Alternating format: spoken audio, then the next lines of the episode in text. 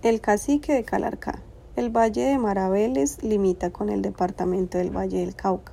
Está marcado por los ríos Barragán y Quindío, que forman el río La Vieja.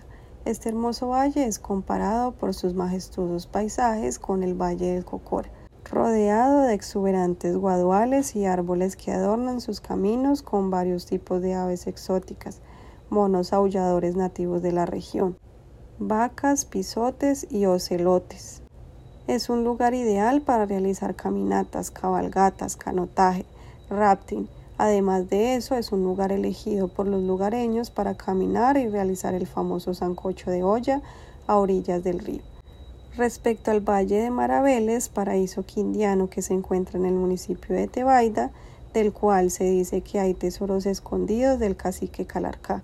Existe una similitud frente a la leyenda del Dorado y de los tesoros del cacique.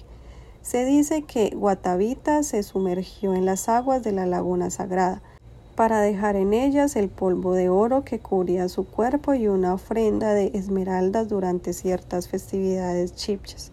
El pueblo por su parte le dio la espalda al rey que arrojaba ricas joyas de oro en medio de aromas y al son de los tambores. El cacique de Calarcá escondió sus tesoros en la laguna del Valle de Maraveles, por un camino inhóspito lleno de bestias y pantanos que solo él conoce. Cuentan que, para cumplir con su cometido, doce guerreros pijaos lo ayudaron a transportar sus riquezas, pero fueron asesinados con sus propias manos. En una roca hay una caverna de 10 metros de profundidad en la que cuenta la leyenda que el cacique indio, cacique guerrero, indomable e implacable, enfurecido con los españoles, escondió todo su tesoro en las profundidades de la montaña, a través de cavernas impenetrables y maldijo para que los españoles nunca lo encontraran. La leyenda corrió generación tras generación, por lo que muchas personas intentaron encontrar ese maravilloso tesoro, que contiene indios de oro de tamaño natural, pero nadie ha tenido mucha suerte. Al contrario, sus habitantes dicen que esas personas nunca regresaron que desaparecieron en la oscuridad de la roca.